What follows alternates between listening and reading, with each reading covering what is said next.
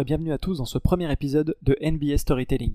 Aujourd'hui, on s'attaque à un gros morceau et on va revenir sur la série de playoffs entre les Sixers de Philadelphie et les Raptors de Toronto en l'an 2001. Bien qu'ayant quasiment 20 ans, cette série reste encore solidement ancrée comme étant l'une des séries épiques du début des années 2000. Alors pourquoi, me diriez-vous? Quelles sont les raisons qui ont fait que cette série de playoffs a une saveur particulière pour les fans de ces deux franchises? Pourquoi fascine-t-elle encore autant aujourd'hui? Quels en sont les événements marquants? Qu'est-ce qui fait que cette série est plus restée dans la mémoire des fans que la finale de conférence face aux Bucks, voire même pour certains, que la finale NBA face aux Lakers Nous allons tenter de répondre à ces questions et vous raconter l'histoire de cette rencontre, la première entre Philadelphie et Toronto, alors bouclez vos ceintures pour ce retour en l'an 2001. 3, 2, 1, let's go.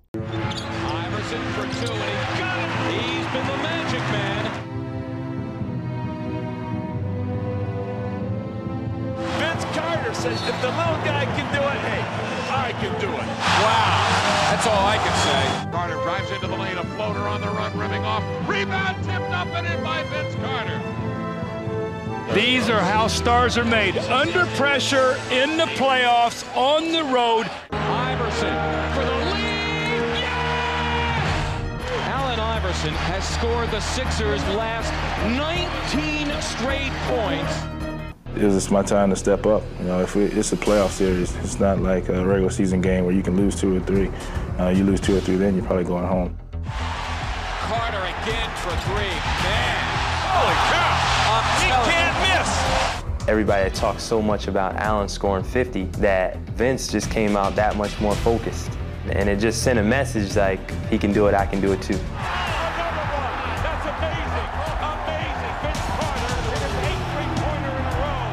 Évidemment, quand on évoque cette série, la première chose qui nous vient immédiatement en tête, c'est ce fabuleux duel de scoreurs entre Allen Iverson et Vince Carter. Deux joueurs emblématiques des deux franchises, deux des joueurs les plus populaires de la ligue à l'époque. Carter a mis les Raptors sur la carte NBA avec ce concours de dunk légendaire remporté en 2000 du côté d'Oakland, c'était lors du All-Star Game, et de plus, lors de l'été 2000, il remporte la médaille d'or au JO de Sydney face à la France en finale, ce qui euh, accentue son exposition médiatique. Pour faire clair, il n'y a pas plus spectaculaire que Vince Carter sur la planète basket à ce moment-là. D'où son surnom de Half-Man, Half-Amazing, donné par un certain Shaquille O'Neal. Il est la star mainstream de la NBA, ce que ne sera jamais, d'une certaine manière, Allen Iverson. Pour Iverson, comment ne pas tomber amoureux de ce joueur magnifique? Roi du crossover avec son look unique, ses tatouages, ses cornes roses et son sleeve au niveau du coude. AI est une véritable icône pour tout un tas de gamins qui s'identifient à lui, avec sa relative petite taille, mais un cœur gros comme ça, lui qui va défier les géants dans la raquette. L'influence d'Iverson sur et hors du basket est absolument dingue à ce moment-là, et le processus d'identification fonctionne à plein. De plus, sur le terrain, Iverson assure, en étant le deuxième meilleur scoreur de la ligue lors de la saison 99-2000, juste derrière un certain Shaquille O'Neal. Vous l'aurez compris, à cette époque, Vince Carter et Allen Iverson sont les deux arrières les plus dominants et spectaculaires de la ligue, avec un certain Kobe Bryant des Los Angeles Lakers. Mais avant de se replonger dans les joutes endiablées de cette demi-finale de conférence Est, il est bon de se replonger dans le contexte de l'époque. À l'été 2000, Allen Iverson n'est clairement plus en odeur de sainteté chez les Sixers. Tout d'abord, il vient de sortir un album de rap, et certains titres de celui-ci sont clairement vulgaires, voire homophobes, ce qui n'est absolument pas du tout du goût du patron de la NBA d'alors, David Stern. David Stern qui se fâche tout rouge. Il annonce Allen Iverson, en prononçant ces paroles, n'a pas rendu service à lui-même, aux Sixers de Philadelphie, à ses coéquipiers et peut-être même à toute la NBA. Cependant, je ne crois pas que la NBA devrait s'occuper de la régulation de l'expression artistique, aussi répugnante soit-elle. Voilà qui est dit. Juste avant le début de la saison, Iverson est donc convoqué par Stern avec des représentants des droits civiques. Après une longue et sérieuse discussion, l'arrière des Sixers s'excuse publiquement. Il accepte même de modifier certaines paroles de ses morceaux. Finalement, Allen Iverson ne fera jamais paraître l'album.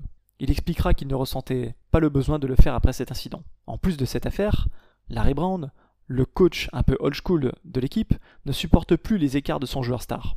On ne peut pas imaginer plus différent que ces deux-là. Larry Brown est un coach rigoureux qui prône les valeurs du groupe et de l'équipe, alors qu'Allen Iverson est vu par Larry Brand comme un individualiste forcené qui ne regarde pas plus loin que son nombril. Larry Brand décide alors de suspendre Allen Iverson.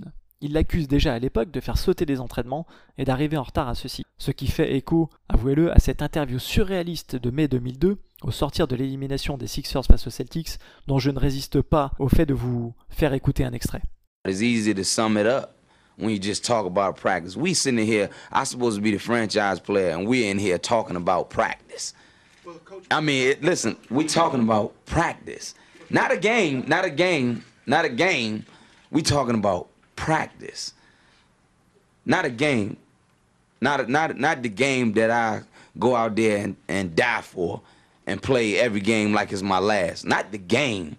We're talking about practice, man. I mean, how silly is that, man? We're talking about practice. I know I'm supposed to be there. I know I'm supposed to lead by example. I know that. And I'm not I'm not shoving it aside, you know, like it don't mean anything. I know it's important. I do. I honestly do.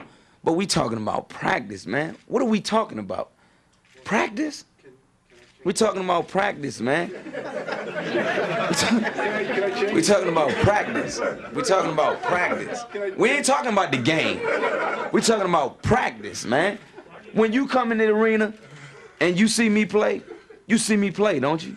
Absolutely. You see me give everything I got, right? Absolutely. But we talking about practice right now. But it's an issue that your coach We talking about pra- continue to raise. Man, I look, I hear you. I, it's funny to me too.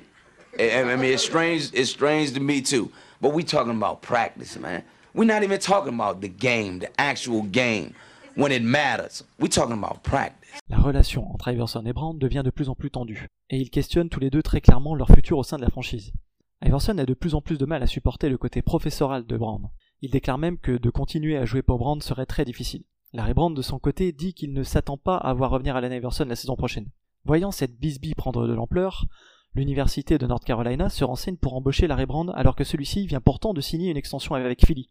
Larry Brown refuse poliment la proposition de UNC, faculté où il a pourtant joué entre 1960 et 1963. Pat Croce, le président délégué des Philadelphia Sixers, depuis 1996 tranche. Il donne son feu vert pour trader Allen Iverson. Lui affirme le contraire. Je ne voulais pas trader Allen Iverson, mais je ne pouvais plus le défendre parce qu'il ne faisait qu'outrepasser le règlement de Larry.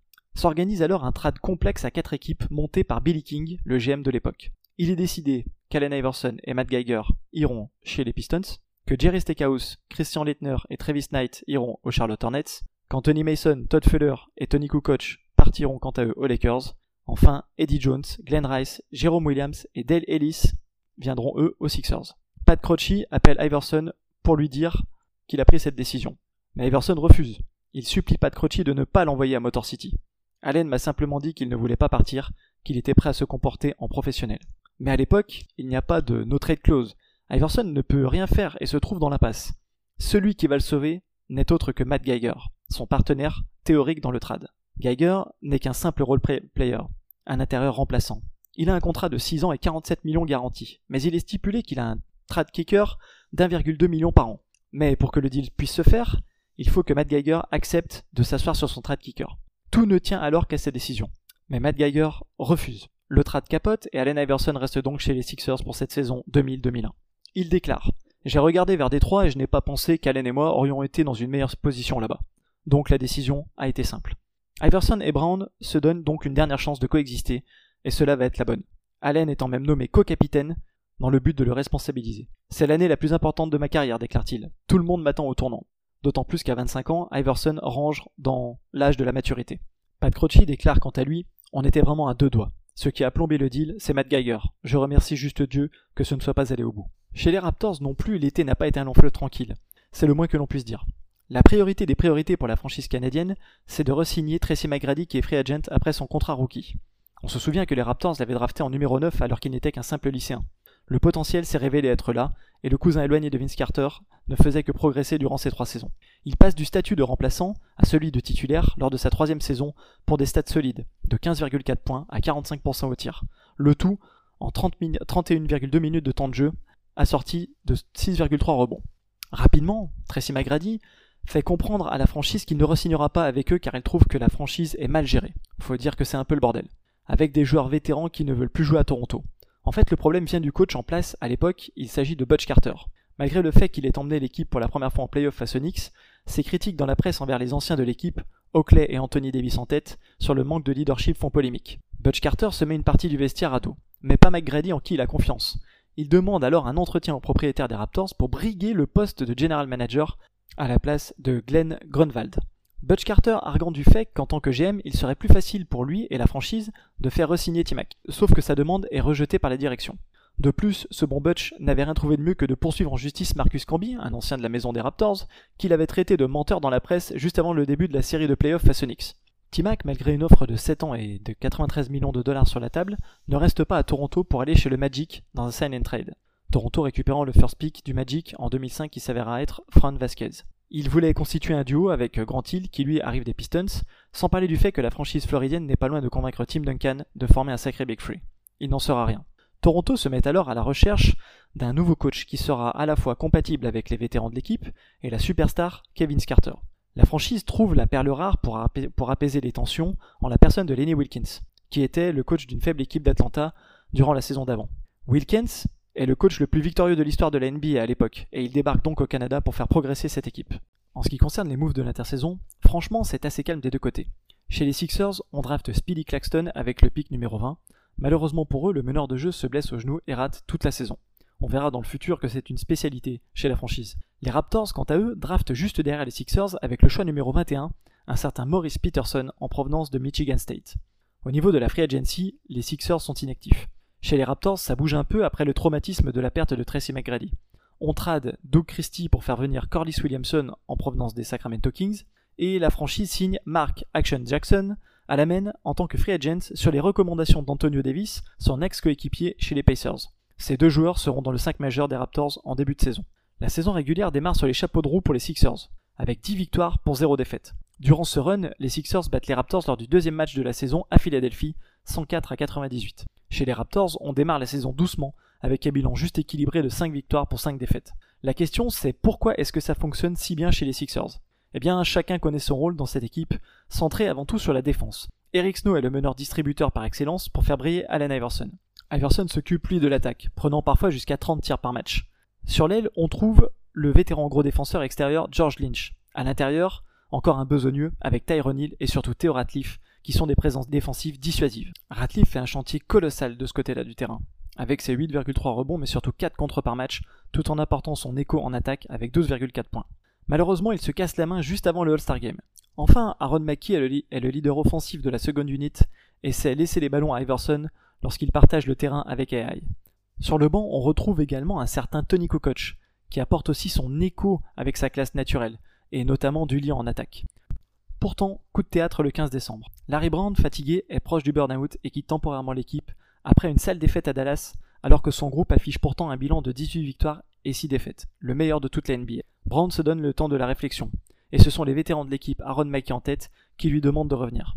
Il accepte de revenir à ses conditions, et Iverson fait également des efforts de comportement. Chez les Raptors, d'autres mouvements de joueurs ont lieu avant le All-Star Break, et c'est Tyron Corbin qui rejoint la franchise canadienne. Le 12 janvier, on note les arrivées de l'intérieur bondissant Ken Clark, ainsi que Tracy Murray en provenance des Nuggets contre le vieillissant Kevin Willis, Alexander Radosevic et un second tour de draft 2001.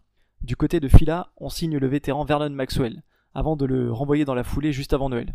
D'après Mad Max, la franchise voyait d'un mauvais œil son amitié naissante avec Iverson. À Philadelphie, on signe aussi le meneur Kevin Ollie et l'ailier Rodney Buford, alors dans sa deuxième saison NBA. J'en viens à vous faire une petite aparté sur le sleeve. Il s'agit du collant au niveau du coude que porte Allen Iverson. À force de tomber encore et encore, Iverson développe au cours de la saison une inflammation au niveau de l'arrière du coude que l'on appelle hygroma. Ce problème aurait pu nécessiter une intervention chirurgicale, et le 21 janvier, l'un des entraîneurs des Sixers, Lenny Currier, propose à Iverson une solution temporaire. Il coupe un morceau d'un collant de compression et lui demande d'essayer. Iverson accepte. Ce soir-là, face aux Raptors, justement, il porte pour la première fois son collant de compression au coude et score 51 points malgré la défaite. Currier dira qu'au début, il ne devait le porter que les jours où c'était douloureux, mais Iverson continuera de le porter tout le temps, lançant une véritable mode. La jeune marque de sport, Under Armour, contacte alors Currier et propose de produire ses collants de compression en nylon, spécialement pour Iverson. Iverson accepte et Under Armour propose un modèle plus long que celui utilisé initialement, notamment disponible avec plusieurs couleurs de manière à être assorti avec les différents uniformes des Sixers. La légende raconte même que chez Under Armour, ils avaient une dame âgée qui cousait le sleeve d'Allen Iverson à la main. Allen a fini par lui donner un maillot autographié parce qu'il aimait vraiment le produit. Mais revenons à la suite de la saison régulière si vous le voulez bien. Arrivés au All-Star Break, les Sixers font la course en tête de la NBA avec un bilan de 36 victoires pour 14 défaites. Les Raptors, quant à eux, affichent un bilan moins flatteur de 26 victoires pour 23 défaites. Petit à petit, le rookie Mo Peterson gagne sa place dans le 5 majeur au détriment de Corliss Williamson. Mark Jackson fait toujours tourner la boutique avec ses 9,2 passes de moyenne et devient un mentor pour Alvin Williams, le jeune meneur remplaçant qui apprend le métier. Nous arrivons alors au moment du All-Star Game. Ce All-Star Game 2001 se déroule à Washington DC. Il arrive lors du week-end du 11 février et Allen Iverson et Vince Carter sont votés par les fans dans le 5 majeur de la conférence Est. Vince Carter obtenant même pour la, seconde saison consécutive le plus de voix de la part des fans avec 1 700 000 votes. Iverson arrivant juste derrière lui à la seconde place. Theo Ratliff devient quant à lui All-Star pour la première fois de sa carrière, et ce sera d'ailleurs l'unique fois de sa carrière. Antonio Davis accompagne lui Vince Carter, bénéficiant du forfait d'Alonzo Mourning blessé. Mo Peterson, quant à lui, est retenu pour disputer le match rookie sophomore. Ce All-Star Game reste mémorable par le plus gros comeback de la conférence Est face à l'Ouest. Les gens de l'Ouest ayant dominé les débats pendant 39 minutes, comptant même jusqu'à 21 points d'avance à 9 minutes de la fin. En effet, côté Ouest, malgré l'absence de Shaquille O'Neal blessé, vous avez pêle-mêle Tim Duncan, Chris Webber, Kevin Garnett, Vlade Divac, Karl Malone, David Robinson. En face, c'est une équipe de petits arrières, portée par Allen Iverson donc, Vince Carter, Tracy McGrady, Grant Hill, Stephen Marbury, Ray Allen, Latrell Sprewell, Alan Houston, etc. Dans ce match qui ressemble à une lutte entre David et Goliath, c'est David qui se rebelle porté par les 15 points d'Iverson dans le dernier quart-temps. L'Est refait son retard jusqu'à repasser devant, s'ensuit une dernière minute d'anthologie où Kobe Bryant et Stephen Marbury se rendent coup pour coup. L'Ouest a la balle de match par l'intermédiaire de Tim Duncan, mais ce dernier rate son tir. Victoire de l'Est, 111-110, avec un dernier carton remporté 41-21 par les petits de l'Est. Les petits de l'Est justement qui laissent éclater leur joie dans ce match qui restera dans les annales. Allen Iverson est élu MVP du match avec ses 25 points, 5 passes, 4 interceptions, et reçoit, ironie du sort, le trophée des mains de David Stern sous les vivas de la foule, lui qui a fait sa fac à Georgetown, la grande université de Washington. Spoiler, ce ne sera pas la dernière fois de la saison. Iverson, comme un signe de réconciliation publique, demandera immédiatement où est son coach Larry Brown une fois le trophée en poche. It is now time to present this game's MVP, and to make that presentation, here's the commissioner, David Stern. Alan, you showed you showed tonight along with a spectacular cast of the world's greatest ball players why NBA action is so fantastic. It shows why we know that great play can be wrapped, you'll pardon the expression, in very small packages. Congratulations, the MVP of the 2001 All-Star Game.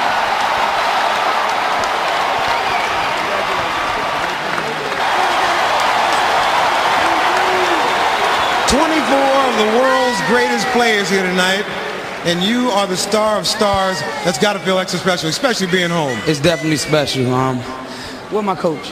Where my coach? Coach Brown. Is he around? This this is you know this is a tribute to Coach Brown, my teammates, my family, my friends, um, all the fans that been loving me from day one. You know, just is a tribute to them. I cherish this for the rest of my life. I'm out here playing with the greatest players in the world. I'm at my second home, my home away from home. Coach I love you. I love you. Tawana, my I love you. Toutes les personnes avisées ont observé lors de ce match que c'est bien Dikembe Mutombo, avec ses 22 rebonds, 3 contre et sa présence défensive, qui ont fait déjouer les grands de la conférence Ouest. Le pivot des Hawks, qui ne devait même pas être All-Star car repêché seulement après la blessure de Theo Ratliff, fait forte impression auprès de Larry Brown, qui voit une complicité et une complémentarité naître avec Allen Iverson. Au sortir du All-Star Game, Brown va voir Billy King, son general manager, et lui demande de ramener Mutombo dans la cité de l'amour fraternel pour remplacer Theo Ratliff blessé. Ni une ni deux, Billy King décroche son téléphone, contacte alors son comparse Hawks pour obtenir le transfert de Mutombo. Mais les Sixers ne sont très clairement pas en position de force. Ce sont eux qui sont demandeurs. Ce sont eux qui visent le fait d'aller loin en playoff. Les Hawks n'ont absolument rien à jouer, si ce n'est un bon pic à la loterie. Le deal se met donc en place et prend la forme suivante. Dikembe Mutombo débarque donc chez les Sixers à 34 ans avec l'obscur Roshan McLeod. À pas confondre avec Duncan McLeod, hein, le gars euh, immortel d'Highlander. hein. Les Hawks reçoivent eux en échange Theo Ratliff blessé, Tony Kukoc, Nazir Mohamed et Pepe Sanchez. Theo Ratliff, un peu amer, déclare Nous étions au sommet de la ligue au début de la saison. J'ai été All-Star pour la première fois, mais j'ai fini par me casser la main. On était premier dans tous les secteurs avec mon gars Allen Iverson. Et puis j'ai fini par être transféré aux Hawks. On sent un petit peu l'amertume chez l'ancien pivot des Sixers. Chez les Raptors, on bouge aussi à la deadline. Le meneur Mark Jackson est transféré avec Muxy Boggs chez les.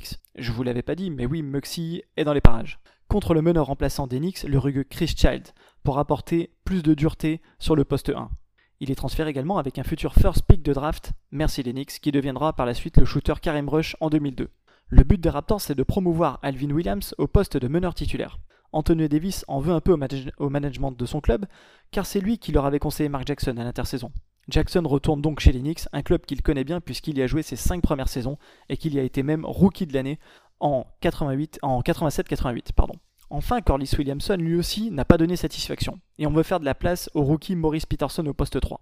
On envoie donc Williamson et Tyron Corbin avec un futur first pick de draft aux Pistons contre le rebondeur Energizer Jerome Williams et le pivot remplaçant Eric Montross. Les vrais se souviennent de son numéro 00.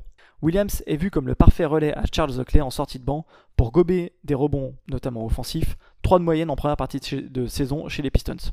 Deux moves des Raptors pour faire de la place aux jeunes, amenés à jouer un rôle plus important lors de cette deuxième partie de saison. Ces moves semblent porter leurs fruits surtout du côté de Toronto. En effet, après ces deux trades, les Raptors terminent la deuxième partie de saison avec un bilan de 19 victoires et 9 défaites et accrochent la cinquième place de la conférence Est avec un bilan final de 47 victoires pour 35 défaites. Chez les Sixers, on termine en tête de la conférence Est avec un bilan de 56 victoires et 26 défaites, ce qui constitue la troisième marque NBA derrière les Spurs qui sont à 58 victoires et les Lakers à 56 victoires également. A savoir pour l'anecdote que Larry Brown lors du dernier match de saison régulière face aux Chicago Bulls décide de reposer Allen Iverson et Dikembe Mutombo avant les playoffs. Le résultat qui va s'en suivre est une défaite de 6 points face à de faibles Bulls qui plus est à domicile, ce qui leur coûtera l'avantage du terrain en finale NBA face aux Los Angeles Lakers. Paradoxalement, quand on fait le bilan des face-à-face entre les Sixers et les Raptors durant la saison régulière, l'avantage va à la franchise canadienne, avec 3 victoires pour une seule défaite. Philadelphie n'est pas parvenue à battre Toronto au Air Canada Center.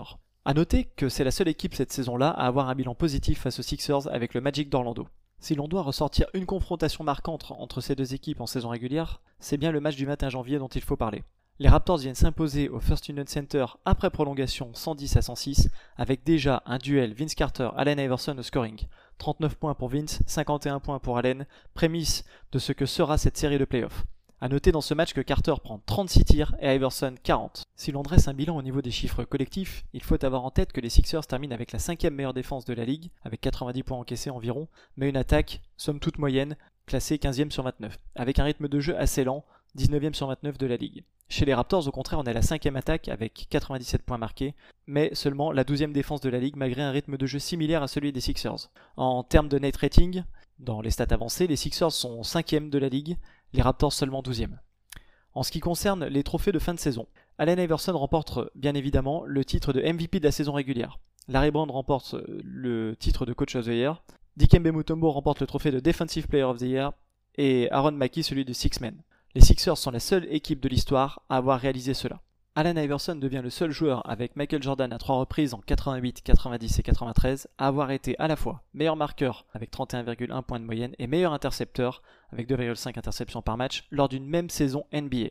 Il fait bien partie, bien évidemment, de la All NBA First Team, et c'est aussi, à noter, le plus gros temps de jeu de la saison avec 42 minutes par match. Dikembe Mutombo, quant à lui, remporte son quatrième titre de meilleur défenseur de l'année, record absolu en la matière, qui sera plus tard égalisé par Ben Wallace.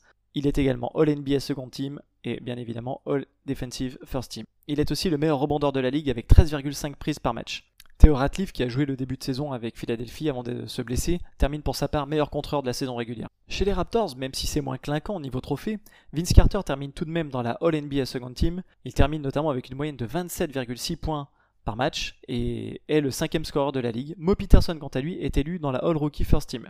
Petite stat qui aura son importance, Vince Carter shoot à 41% à 3 points sur la saison, ce qui prouve qu'il n'est assurément pas qu'un dunker. Avant d'aborder ces playoffs 2001, revenons-le, si vous le voulez bien, sur les séries de playoffs de la saison passée pour ces deux équipes, lors de la saison 99-2000. Chez les Raptors, on avait été éliminé par les Knicks au premier tour sans ménagement avec un sweep 3-0. À l'époque, le premier tour se jouait en 3 matchs gagnants. Un coup de balai, certes, mais pas énorme, avec seulement 4 points de moyenne d'écart par match entre les deux équipes. A noter que Vince Carter avait vécu une série difficile où il n'avait été bon que lors du deuxième match avec 27 points. Il avait notamment été critiqué pour ne pas avoir pris le dernier tir du match pour faire gagner les Raptors, préférant donner le ballon à Dee Brown, un simple role player, bien démarqué, mais qui rata le shoot. Les Sixers, quant à eux, étaient classés 5 la saison d'avant et avaient passé le premier tour 3 victoires à 1 face aux Hornets d'un certain Derek Coleman, un ancien de la maison Sixers. Au second tour, les jeunes Sixers chutèrent sur les expérimentés Indiana Pacers, 4 victoires à 2. A noter que Philadelphie avait aussi chuté sur Indiana la saison précédente au même stade des demi-finales de conférence, mais cette fois-ci avec un sweep plus sévère, 4 à 0.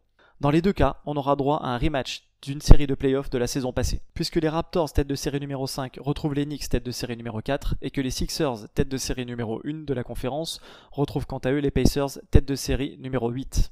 Nous arrivons alors sur le premier tour des playoffs 2001. Nous allons tout d'abord parler de la série entre les Raptors et les Knicks. Les Dinos n'auront pas l'avantage du terrain face aux Knicks, et la série va être serrée car au bout de 4 matchs on se retrouve à deux victoires partout. Les deux équipes remportant notamment un match sur le parquet de l'autre. A noter que sur les trois premiers matchs de cette série, Vince Carter est en dessous de ses standards habituels, avec seulement 18,3 points inscrits à 30% au tir, dont 11% à 3 points. Il se fait d'ailleurs un peu allumer dans la presse par Charles Oakley, l'un des vétérans de l'équipe. Chose incroyable, la mère de Vince Carter défend son fils par vote presse interposée. Le Game 5 décisif a lieu dans un Madison Square Garden chauffé à blanc, et c'est finalement Toronto qui va arracher sa qualification on the road avec un Vince Carter retrouvé, 27 points à 50% au tir. Mais celui qui plante le tir décisif à 40 secondes du terme et qui scelle le sort de la série, c'est bien Alvin Williams. Les Raptors remportent ainsi leur première série de playoffs de leur histoire. La franchise étant relativement jeune puisque née en 1995. Carter termine la série avec 22,8 points, 7,3 rebonds de moyenne, mais un petit 38% d'adresse au tir. Mais sur les deux derniers matchs, les moyennes montent avec 29,9 points à 47% de réussite, dont 71% à 3 points. Vince arrive donc lancé dans la série face aux Sixers. Un petit mot sur Chris Child. Lui, l'ancien New-Yorkais, joue un bien vilain tour à son ancien club. Il shoot à 56,3% sur la série et surpasse les attentes avec ses 11,8 points, 3,6 rebonds, 6,4 passes et une interception. Childs, après être sorti du banc lors du premier match, réintègre le 5 majeur pour le reste de la série. Son meilleur match, c'est le Game 4, avec 25 points dans un match à élimination directe, les Raptors étant menés deux manches à une à ce moment-là. Passons maintenant à la série du premier tour entre les Sixers et les Pacers. Une petite aparté sur Larry Brown qui était le coach des Indiana Pacers de 93 à 97. Il a connu les grandes heures de la franchise avec son joueur star Reggie Miller. Ce qui est terrible pour Brown, c'est qu'au moment où il quitte les Pacers, Indiana élimine son équipe de Philadelphie deux années de suite, en 99 et 2000, et finit par jouer les finales NBA sans lui, mais avec Larry Bird aux manettes, alors qu'il avait pourtant fait progresser cette équipe. La raison de son renvoi d'Indiana tient au fait que Larry Brown était soi-disant trop perfectionniste et qu'il en demandait trop à ses joueurs.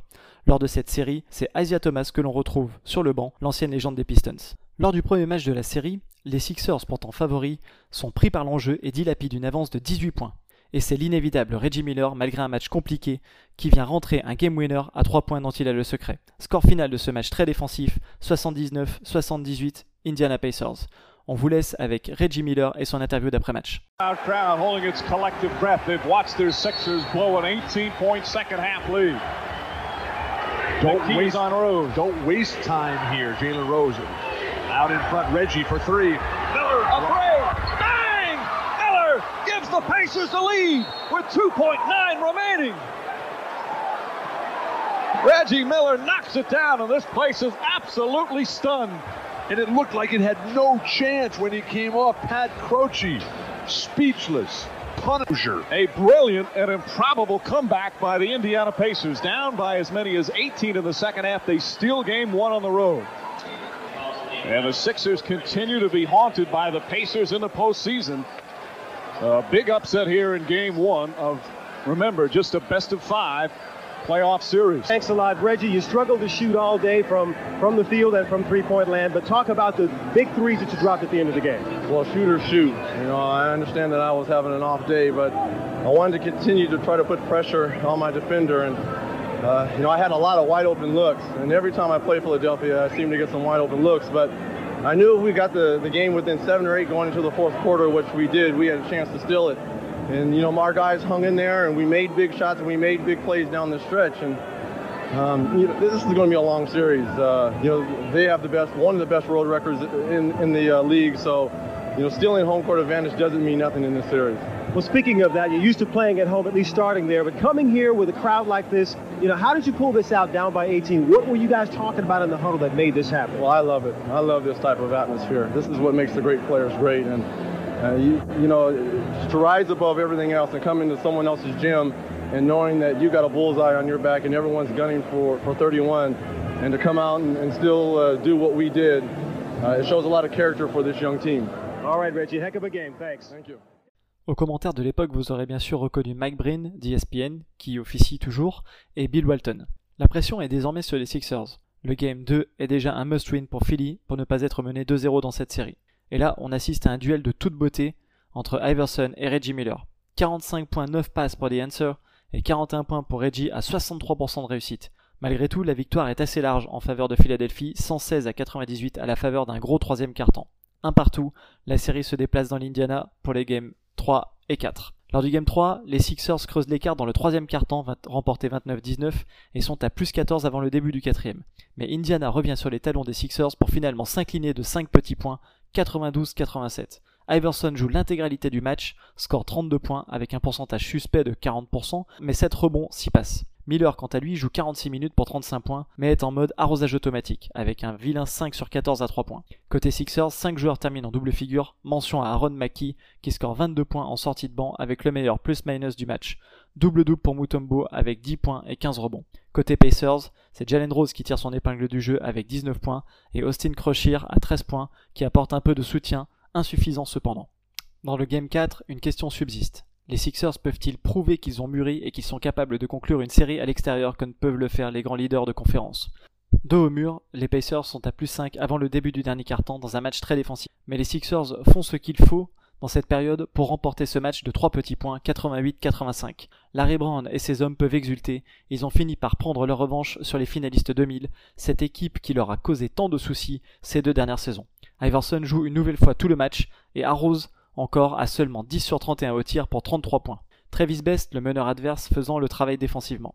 Reggie Miller termine à 32 unités à 50% au tir. Jermaine O'Neal a beau se démener avec un double-double 16 points 14 rebonds, ce sont bien les Sixers d'un très propre Eric Snow, 12 points 7 rebonds 5 passes, qui passent au prochain tour. Les Sixers au passage ne perdent que 7 ballons dans ce match, preuve de leur expérience acquise au cours des deux dernières saisons. Philly dispose donc de Reggie et compagnie, 3 matchs à 1. Bilan de ce premier tour, c'est qu'aussi bien du côté des Sixers comme celui des Raptors, on a fini par vaincre le signe indien en battant les ennemis de la saison passée. Les deux équipes ont passé un cap, gagné en maturité et s'apprêtent à s'affronter dans une demi-finale de conférence qui sent la poudre. Et ce sont les Dinos qui vont porter les premiers coups de griffe. Pour vous parler des matchs de cette série entre les Sixers et les Raptors, ce que je vous propose c'est de vous raconter de manière condensée les matchs de cette série, les uns après les autres avec différentes rubriques. Le film du match, le MVP, le Factor X, la stade du match, ainsi que la déclaration marquante. Le Game 1 se déroule le 6 mai, et voici les deux 5. Du côté de Philadelphie, Eric Snow, Allen Iverson, George Lynch, Tyrone Hill et Dikembe Mutombo. Du côté des Raptors de Toronto, Chris Childs, Alvin Williams, Vince Carter, Charles Oakley et Antonio Davis. Dans le contexte de la série, on peut noter qu'Alvin Williams est un pur produit local de Philadelphie. Né à Philadelphie, il a joué également à Villanova, et c'est lui qui aura la lourde tâche de tenter de freiner Iverson dans cette série. Aaron Mackey est aussi un pur produit de Philly, puisqu'il y est né, a fait son lycée, puis a joué à la fac de Temple. C'est l'un des fan favorites du public du First Union Center. On trouve également une connexion entre Dikembe Mutombo et Lenny Wilkins, coach des Raptors, puisque ce n'est autre que son ancien coach chez les Hawks la saison d'avant. Dikembe déclara même entre le Game 6 et le Game 7 qu'il ne voulait surtout pas croiser le regard de son ancien coach de peur de perdre tous ses moyens. On démarre donc par le film du match. Les Sixers ont bénéficié de 3 jours de repos, et pourtant ce sont les Raptors qui rentrent le mieux dans ce match. La première mi-temps des Sixers est simplement horrible. Philly perd beaucoup de ballons et l'équipe semble nerveuse en jouant un peu contre nature à un rythme trop élevé pour elle, avec beaucoup de tirs en première intention. Plus 4 seulement pour Toronto à la fin du premier quart-temps, mais l'addition aurait pu être bien plus lourde. Au début du deuxième quart-temps, on assiste au premier dunk de Vince Carter sur la tête de Dikembe Mutombo dans cette série. L'écart monte à plus 17 avec un run de 10-2 pour des Raptors. Del Curry signe son entrée avec 5 points rapides. Particularité, il tire vraiment les pieds dans le béton. Vince Carter règne en maître sur cette première période avec 17 points, alors que du côté d'Iverson, on est en difficulté. 1 sur 9 notamment dans le deuxième carton, malgré ses 16 points dont beaucoup proviennent des lancers francs. Le score à la mi-temps est en faveur des Raptors avec un plus 10, 47 à 37. Les Sixers reviennent un peu au début de cette deuxième mi-temps, après un bloc de Mutombo sur Carter, c'est George Lynch qui marque son contre-attaque et qui redonne vie au public. Del Curry continue de faire mal à la défense de Philly avec son adresse extérieure. Les Sixers sont frustrés, Lynch et Iverson écopent de fautes techniques dans ce carton avec des contestations pour des fautes défensives. Larry Brown tente de jouer small ball avec Mutombo comme seul intérieur. Carter rend deux tirs compliqués et fait parler sa classe face à une bonne défense d'Aaron McKee. Plus 12 Toronto avant le dernier carton. Pas de bon augure pour les Sixers puisqu'ils affichent un faible bilan de 7 victoires 23 défaites lorsqu'ils sont menés à la fin du troisième carton cette saison. Ce quatrième carton démarre avec une faute flagrante de Jumaine Jones sur Charles Oakley qui répond un peu à celle de Chris Childs un peu plus tôt dans le match. Le même Chris Childs sort pour 6 fautes avec une faute technique en prime pour avoir provoqué une dernière fois Allen Iverson. Sur un 3 points d'Aaron McKee, Philly revient à moins 5 après un run de 11-2 en 3 minutes. Tous les ballons passent par Vince Carter et c'est lui qui d'une claquette pousse l'écart à plus 4 à 12 secondes de la fin. Iverson rentre un énorme 3 points à 7 secondes de la sirène pour faire revenir Philadelphie à 1 point. Faute sur Carter qui ne craque pas sur la ligne et rentre ses deux lancers. Les Sixers auront un dernier tir pour égaliser par Aaron McKee et forcer la prolongation mais c'est raté.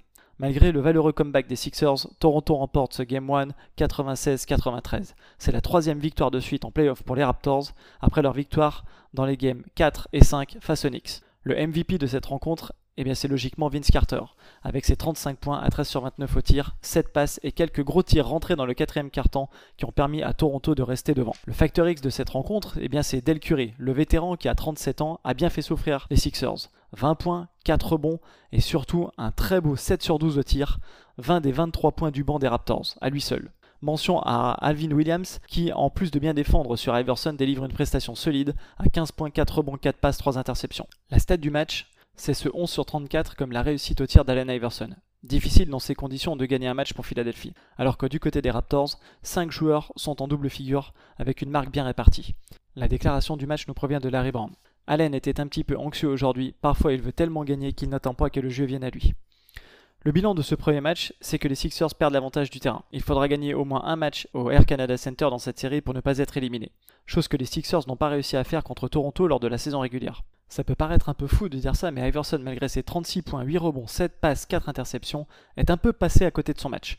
La réponse doit une revanche à son public et elle ne va pas se faire attendre. Ce Game 2 est déjà un must-win pour les Sixers, comme lors de la série face aux Pacers. La fun fact de ce premier match, c'est Keon Clark, l'intérieur remplaçant des Raptors, qui écope d'une amende de 7500 dollars pour avoir jeté des glaçons sur des fans des Sixers juste derrière le banc de Toronto.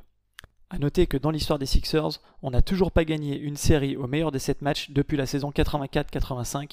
Lors des 6 occasions précédentes, le bilan s'établit à 0 victoire pour 6 défaites.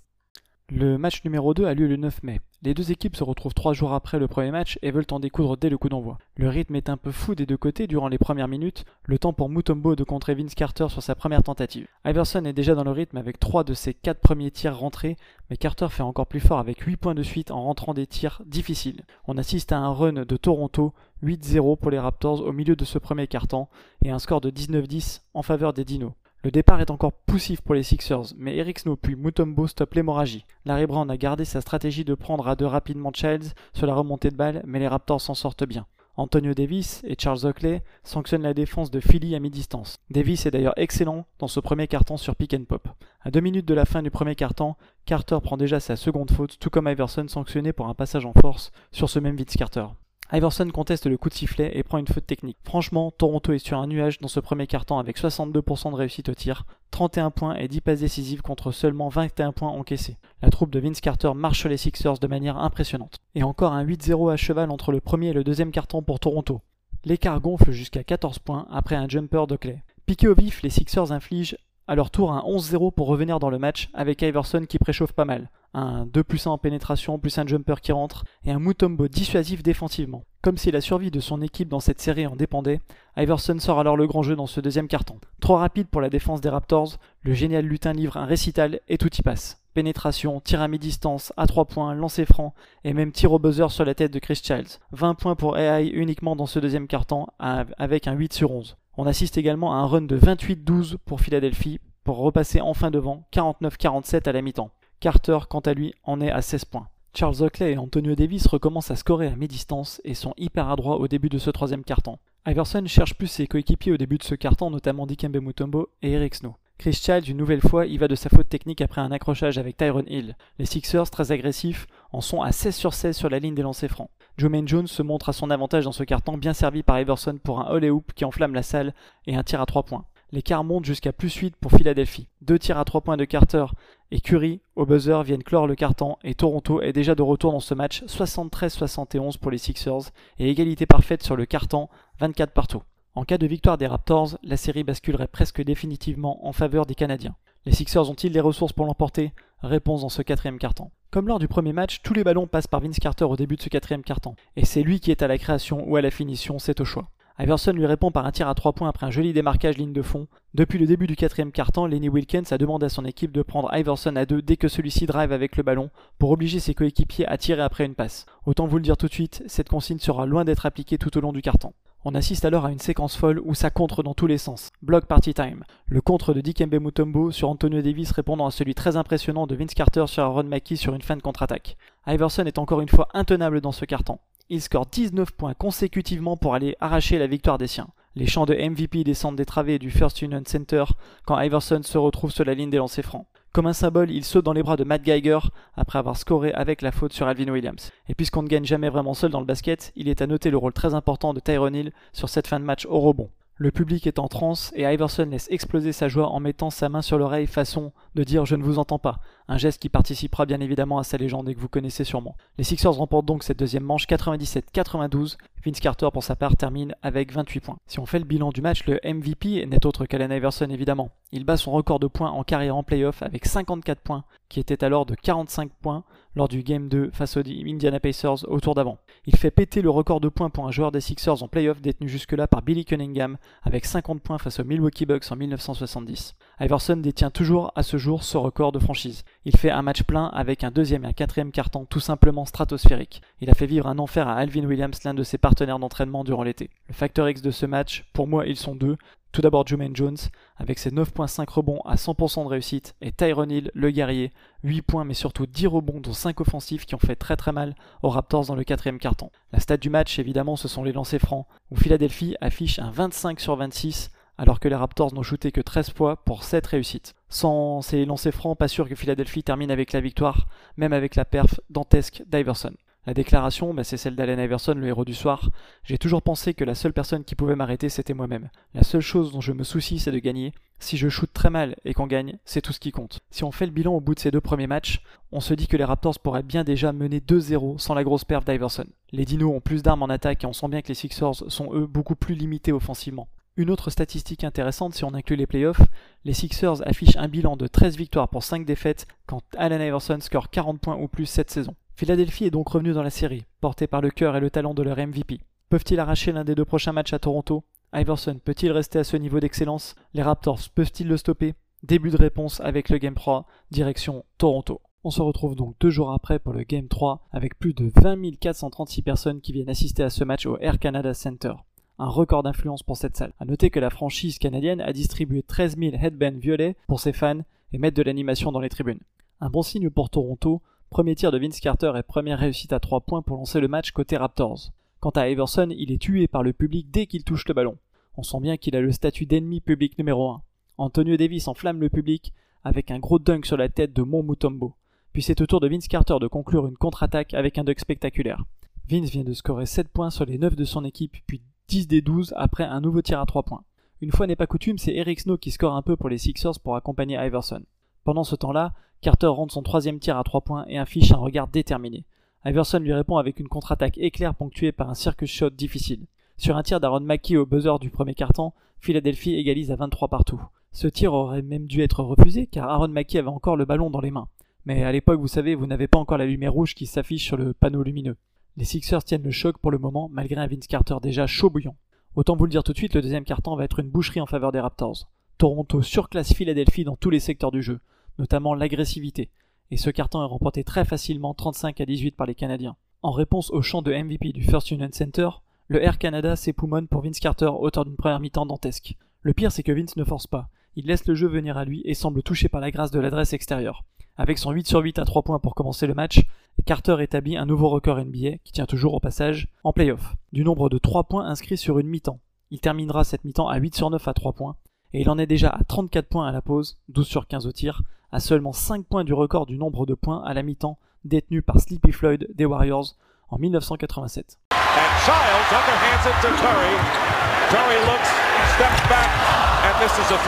And Carter with the rebound, turnaround. One. That's amazing. Amazing. Vince Carter on a turnaround has hit his three-pointer in a. Iverson, quant à lui, provoque des fautes mais est maladroit sur la ligne de réparation, tout comme ses coéquipiers en fait. Ils affichent un 14 sur 23 au lancer franc à la mi-temps. A noter qu'Antonio Davis, comme lors du Game 2, se montre à son avantage à mi-distance, Mutombo sortant en de rares occasions sur lui. Jerome Williams, quant à lui, reçoit une grosse ovation lors de son entrée en jeu à 4 minutes de la mi-temps. Le gars était clairement un fan favorite. Surnommé le Junkyard Dog par Rick Mahorn lorsqu'il était à Détroit, il est clairement le chouchou, j'allais dire pas bon, de cette série du côté des Raptors. Lors de ce match, les commentateurs Yubi Brown notamment nous apprennent que les Sixers sont assez diminués niveau blessure. Aaron McKee de se faire opérer de l'épaule à la fin de la saison, Eric Snow a une cheville en vrac, Mike Geiger est blessé au genou, tandis qu'Allen Iverson est également blessé à l'épaule et à la hanche. À la mi-temps, le match est bien engagé pour les Raptors, plus 17 Toronto, et sans une réaction des Sixers, on part tout droit vers un blowout. La réaction des Sixers va avoir lieu dans le troisième quart-temps. Vince Carter redémarre néanmoins la mi-temps pieds au plancher avec deux tirs rentrés dans un all-et-hoop arrière déconcertant de facilité. À plus 21 Toronto, Larry Brown est obligé de prendre un temps mort rapide tant son équipe prend l'eau. Iverson n'a d'ailleurs plus marqué depuis 20 minutes dans ce match. Philadelphie revient à moins 11 à la faveur d'un run 16 à 6. La stratégie de Lenny Wilkins est clairement la suivante. Obliger les autres joueurs des Sixers en dehors d'Iverson à scorer. Il est donc pris à deux la plupart du temps, mais parvient à trouver ses coéquipiers qui ne convertissent pas les offrandes. Vince Carter a un peu plus de déchets mais rentre son 9 tir à 3 points au meilleur des moments pour tenir les Sixers à distance. Plus 14 Toronto à la fin du troisième quart-temps. Jerome Williams lance le quatrième quart-temps avec un poster sur Mutombo pour enflammer le public. Iverson prend deux fautes de, de frustration et l'écart gonfle à plus 18 en faveur de Toronto à 6 minutes de la fin. Les Raptors déroulent tranquillement dans ce quart-temps. Pourtant, chose étonnante, Iverson et Mutombo sont laissés sur le terrain jusqu'à 3 minutes de la fin où le garbage time peut enfin commencer. Le temps pour Carter de claquer ses 49e et 50e points sur un dunk facile en contre-attaque. Mo Peterson y va même de son petit panier longue distance pour faire passer la barre des 100 points à son équipe. La défense des Raptors va limiter toute l'équipe des Sixers à 78 petits points. Victoire facile de Toronto de 24 points dans un blowout, 102 à 78. Iverson termine à seulement 23 points à 7 sur 22 au tir, mais 8 passes décisives. C'est son plus mauvais match de la série très clairement. De plus, Dikembe Mutombo ne prend que 3 shoots en 40 minutes, trop peu pour trouver de l'alternance dans le jeu intérieur. Dikembe a été dominé par Antonio Davis qui sort un match très solide avec un double-double de 20 points et 14 rebonds. Le MVP de ce match, bah, évidemment, c'est Vince Carter. La réponse au match numéro 2 d'Iverson, elle est vraiment cinglante. Il livre une performance phénoménale avec ses 50 points, à 19 sur 29 au tir, dont 9 sur 13 à 3 points, 6 rebonds, 7 passes décisives, 4 contre. Il dira lui-même plus tard, dans plusieurs interviews, que c'est certainement son meilleur match en carrière. Le facteur X de cette rencontre, eh ben, c'est Chris Childs, qui après ses deux premiers matchs ratés répond enfin présent. En plus de sa bonne défense, l'ancien Nick score 16 points à 5 sur 9 et distribue 10 passes. La stat du match, 49,4% bah, de réussite au tir, tout en limitant l'adversaire à 35%, 29 à 6 à 18, les Raptors ont dominé ce match de la tête et des épaules collectivement. La déclaration, on la doit à Vince Carter. Je sentais que je devais répondre au match numéro 2 d'Iverson. Ça n'était pas forcément en marquant 50 points, mais c'est finalement ce qui s'est passé. Si on fait un petit bilan après ce troisième match, donc deux victoires à 1 pour les Raptors à ce moment-là de la série, avec le prochain match à jouer au Air Canada Center. Les Sixers n'ont jamais été dans ce match. Quelle solution va devoir trouver Larry Brand pour éviter à son équipe d'être mené 3-1 Du côté de Toronto, on a su limiter Iverson en lui rentrant dedans physiquement, en le frustrant, en l'obligeant à lâcher son ballon, et ses coéquipiers n'ont pas répondu présent, surtout sur les tirs à mi-distance. Le Game 4 s'annonce alors. Ce Game 4 de la série est peut-être le match le plus sous-coté, mais sûrement pas le moins important, car un retard de 3 victoires à 1 condamnerait quasiment les Sixers à un exploit pour la suite de la série. On va démarrer par le film du match. Alors, l'ajustement technique de Larry Brand, c'est de mettre le meilleur sixième homme de la saison, Aaron McKee, dans le 5 pour amener un peu de scoring en lui et place d'Eric Snow, blessé au pied et pas vraiment à son avantage offensivement depuis le début de la série. Vince Carter ouvre les hostilités avec un dunk tout seul dans la raquette après une super passe de Chris Childs. Réponse immédiate de Dikembe Mutombo sur un dunk lui aussi pour montrer qu'il faudra plus compter sur lui dans ce match. Le plan de jeu des Sixers est clair, jouer rapidement sur transition avec Iverson ou démarrer l'attaque placée en donnant le ballon à l'intérieur sur Mutombo ou Tyrone Hill. Les Raptors démarrent par un vilain 1 sur 9 au tir, tout le contraire du match précédent. Les Sixers, quant à eux, sont contraints de jouer small ball après les deux fautes rapides de Tyrone Hill. Autre adaptation tactique de Larry Brand qui mixe les défenses sur Vince Carter avec parfois des défenses en switch, après un écran porteur, souvent de George Lynch à Dikembe Mutombo, mais aussi prise à deux rapides et agressives avec des rotations quand Vince reçoit le ballon. Pour une fois dans cette série, Philadelphie démarre bien avec un 19-8, ce qui constitue le plus gros écart en leur faveur sur la série. Toronto continue à pédaler dans la semoule avec un 3 sur 18 au tir, rien que le seul Vince Carter démarre avec un 1 sur 7. Il se rattrape avec une arabesque dont lui seul a le secret. Pour lancer son équipe, Iverson sort un gros premier carton avec déjà 13 points au compteur pour The Answer. La fin du premier carton indique le score au tableau d'affichage de 26 à 18 en faveur des hommes en noir, à savoir Philadelphie. Une stat assez incroyable, lors des trois premiers matchs, Allen Iverson a été 49 fois sur la ligne des lancers francs contre 48 pour toute l'équipe des Toronto Raptors. Honnêtement, je pense pas que les arbitres soient complaisants avec lui, c'est juste lui qui va plus chercher les lancers francs en attaquant le cercle, sans relâche. Le tout couplé avec son gros temps de jeu, forcément il tire beaucoup de lancers francs.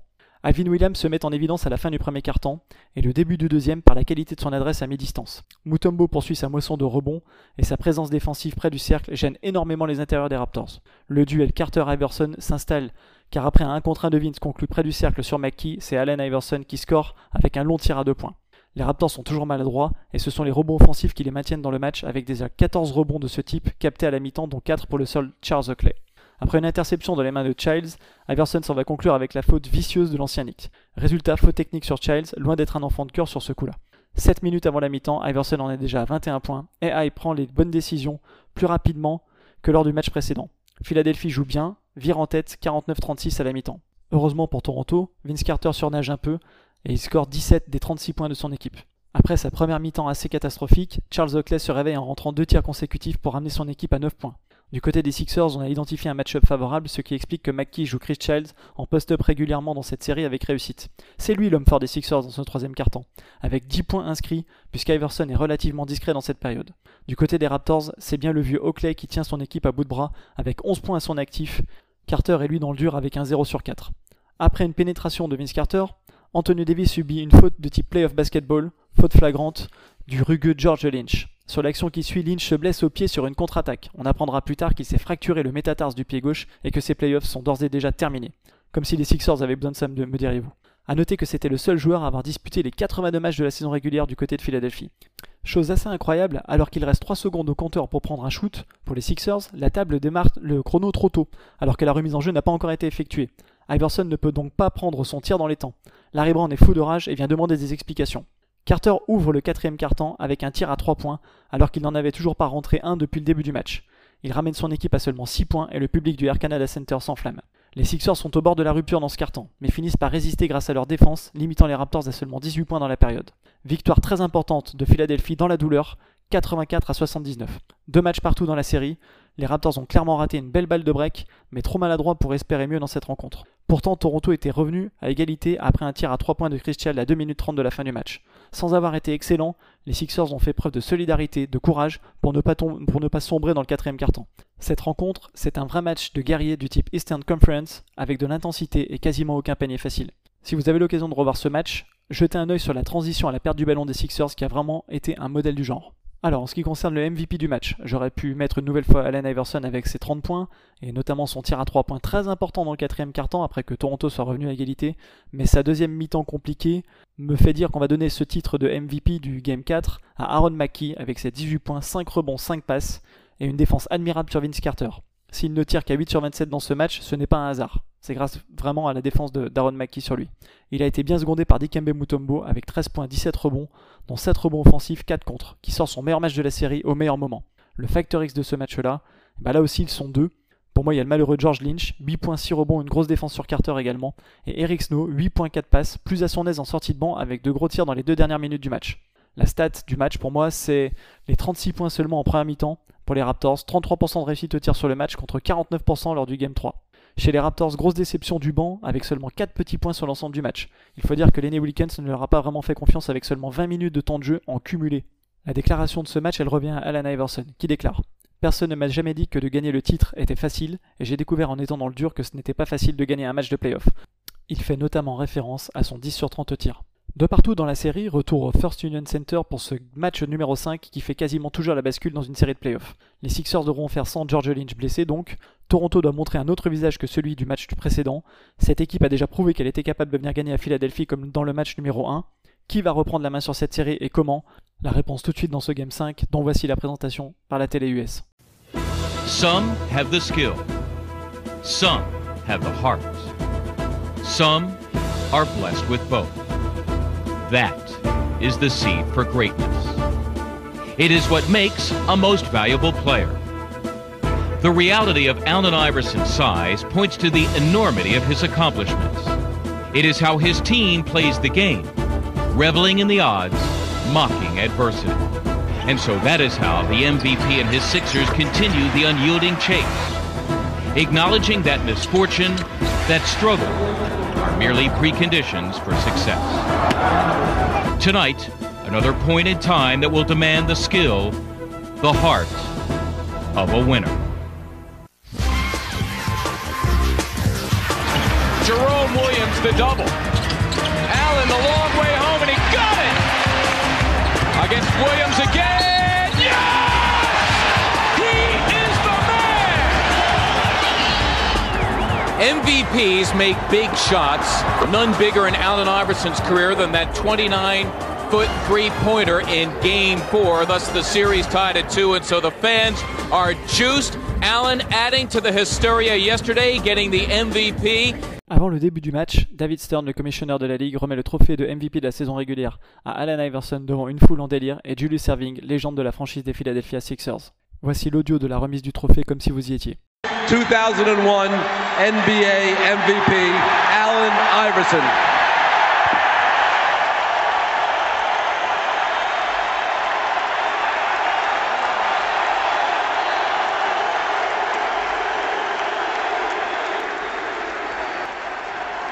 Thank you.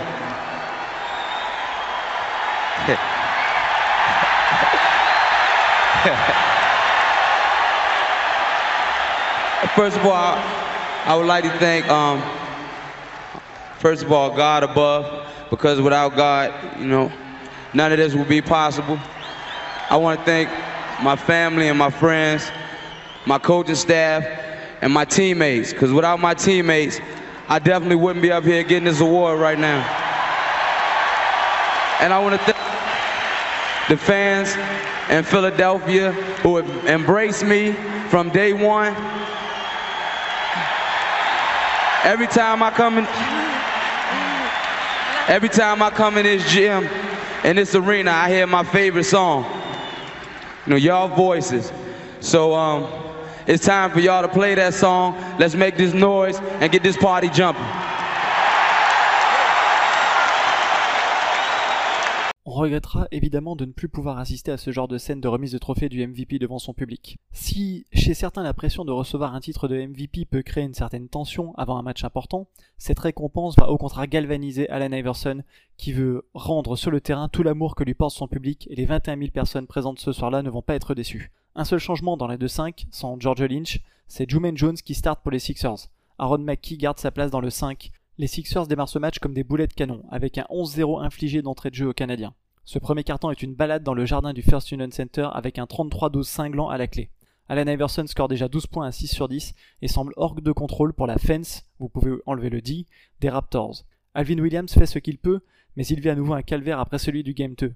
La défense des Sixers, elle, répond bien présente. Elle est harassante, suffocante et propose de nombreuses pertes de balles chez les Raptors, 7 au premier carton. De plus, elle limite Vince Carter à seulement 2 petits points sur la période. À noter l'excellent début de match de Juman Jones qui se montre au niveau de l'événement avec 7 points à la clé. C'est bien simple, les Sixers en veulent tout simplement plus sur ce match. Côté Raptors, Lenny Wilkins tente un coup tactique en sortant Childs, trop petit pour défendre sur Juman Jones, en faisant rentrer son rookie Mo Peterson, seule petite satisfaction de son équipe. Dans ce deuxième quart-temps, les Dinos font presque jeu égal avec les Sixers et montrent un visage plus intéressant, en même temps difficile de faire pire pour eux que le premier quart-temps. La bonne surprise vient de Del Curry, qui sort la sulfateuse et score 12 points avec 4 tirs à 3 points, Quant à Iverson, il est toujours inarrêtable avec 17 points supplémentaires, ce qui porte son total à 29 points à la, mi-temps. Sa vitesse d'exécution est tout simplement prodigieuse, n'ayons pas peur des mots. Carter de son côté passe à côté de son match, perdant de nombreux ballons et n'impactant pas vraiment la rencontre. Le contraste avec le match d'Iverson est saisissant. Le jeu des Sixers n'a jamais été aussi bon de toute la série. Le ballon bouge de toutes parts et Iverson, bien que sur son nuage, fait aussi confiance à ses coéquipiers. Snow et Kevin Ollie en profitent pour scorer ou passer. On arrive donc à un plus 22 à la mi-temps en faveur de Philadelphie, et pourtant Toronto a shooté à 53% de réussite dans cette première mi-temps. Un comeback des Raptors est-il alors envisageable? Oui, pourquoi pas, mais il n'en sera rien. Les Raptors tentent bien d'accélérer le rythme pour revenir dans le match, mais ils s'exposent au jeu rapide des Sixers. De plus, Iverson est encore plus saignant notamment à longue distance. La consigne de reculer de 2 mètres pour contenir ses drives est sanctionnée par le MVP. Allen adore également se démarquer avec des écrans bas de ses big men que ce soit Mutombo ou Tyron Hill. Iverson va terminer le carton avec 18 points et ce ne sont pas les 10 points d'Antonio Davis et les 9 de Vince Carter qui changeront quelque chose. Lenny Wilkins sort alors ses cadres. Vince Carter rentre au vestiaire sonné après un coup de Mutombo. Antonio Davis ne joue pas du carton pour mieux préparer le Game 6 à Toronto. Vinsanity n'est limité qu'à seulement 16 points avec un 6 sur 11 de tir, 14 pour Antonio Davis. Après un nouveau tir à 3 points, Iverson prend un malin plaisir à rabaisser le caca de Jerome Williams, lui qui du point de vue des Sixers a célébré la victoire des siens au Game 3 de manière un peu trop véhémente. Et même quand il fait un airball à longue distance, le tir d'Allen Iverson se retrouve par chance dans les mains de Dikembe Mutombo qui conclut par un dunk ravageur pour faire rugir de plaisir les fans du First Union Center. Avec l'avance du début du match, Larry Brand peut ouvrir son banc et faire une revue d'effectifs avec Kevin Ollie, Rodney Buford, Todd McCulloch qui est canadien au passage, il faut le noter, et Rajabel. Victoire facile des Sixers 121-88 pour ce qui constitue pour eux leur meilleur match dans cette série. Toronto a été à la rue, ils ont été agressés et ont subi l'impact physique et l'envie des Sixers tout au long du match. Pour les Raptors, c'est bien simple, ce Game 6 qui s'annonce, c'est win or go home. Peuvent-ils renvoyer la série à Philadelphie? Ont-ils un moyen de contenir un peu plus Iverson? La réponse lors du prochain match. Si on fait le bilan de ce match, le MVP, ben, c'est Allen Iverson qui inscrit 52 points avec seulement 2 lancers francs contre 9 lors de ses 54 points du Game 2, ce qui pour moi est encore plus impressionnant. La feuille de statistiques donne le tournis, 21 sur 32 au tir, dont 8 sur 14 à 3 points, ce qui est un record de playoff pour la franchise, plus 7 passes décisives. Il devient le deuxième joueur de l'histoire à deux matchs à 50 points ou plus lors d'une série.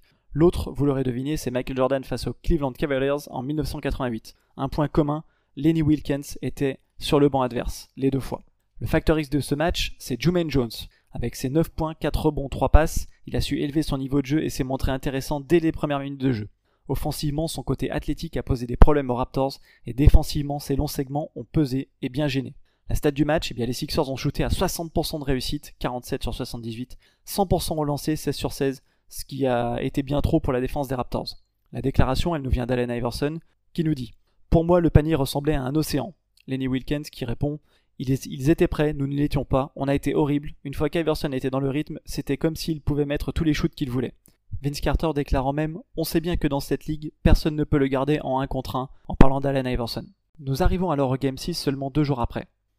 Les Raptors sont dos au mur et toute la pression est sur eux, notamment sur leur leader Vince Carter. Peut-il répondre présent après son piètre Game 5 Adaptation de Lenny Wilkins qui donne sa chance à son rookie Mo Peterson dans le 5 majeur en lui et place de Chris Child qui avait souffert sur Jermaine Jones. Il permet de rajouter de la taille et une touche de scoring extérieur. Du côté des Sixers, c'est le même 5 majeur que lors du Game 5 avec Jones et Aaron Mackey. Antonio Davis semble toujours avoir une gêne au biceps, lui qui joue avec un gros bandage au bras depuis le Game 5. Au contraire du match précédent, ce sont les Raptors des agresseurs dans cette partie. Mo Peterson et Alvin Williams se mettent en évidence avec 7 points chacun à 50% au tir dès le premier carton. Mopit fait le travail en défense et laisse Jumaine Jones à 0 points. Il fait notamment exploser le Air Canada Center avec une interception suivie d'un dunk. Le choix de le mettre dans le 5 paye vraiment. Carter, quant à lui, laisse le jeu venir à lui et ne force pas dans ce premier acte, se contentant de 4 tirs pris.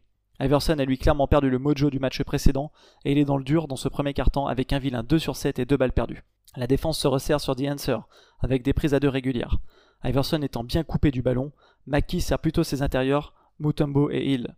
Toronto est très agressif sur les lignes de passe et les Sixers ont de grandes difficultés à se passer le ballon. Au niveau de l'envie défensive, on est à des années-lumière du match précédent pour Toronto. Collectivement, la balle tourne bien chez les Dinos et on, trouve des paniers faciles avec des coupes vers le panier. 18 passes décisives contre 9 pour les Sixers à la mi-temps.